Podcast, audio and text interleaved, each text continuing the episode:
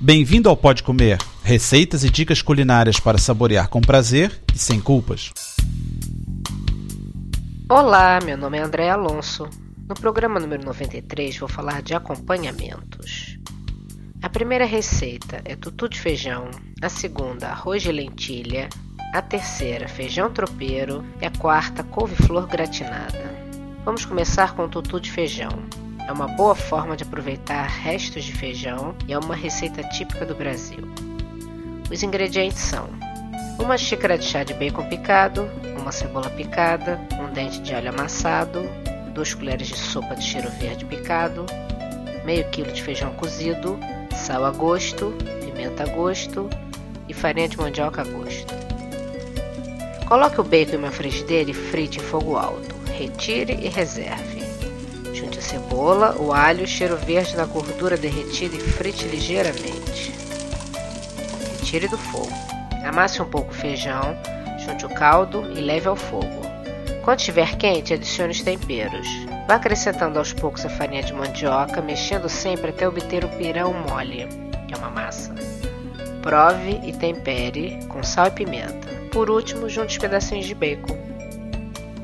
Agora, o arroz de lentilha. Precisamos de lentilhas, arroz, cebola, sal e óleo. Coloque a lentilha para cozinhar em água com sal, isso demora um pouco. Quando estiver quase cozida, coloque o arroz e deixe cozinhar. Numa frigideira separada, refogue bastante cebola com óleo sem deixar escurecer. Jogue sobre o arroz quando estiver pronto e sirva. E agora o feijão tropeiro, que é uma comida típica de Minas Gerais no Brasil. Os ingredientes são 500 gramas de feijão carioca ou roxinho cozido ao dente, 200 gramas de farinha de mandioca, 200 gramas de toucinho de porco, uma colher de sopa de banha, uma colher de sal de alho, uma cebola média picadinha, 5 ovos, cheiro verde a gosto, pimenta a gosto, pimentão picado e couve desfiada. Coloque a gordura ou óleo numa panela quente e acrescente os ovos inteiros desligando o fogo em seguida para que cozinhe bem lentamente. Solte os ovos aos poucos para que as gemas cozinhem ligeiramente. Na mesma panela, coloque o alho e frite até ficar dourado.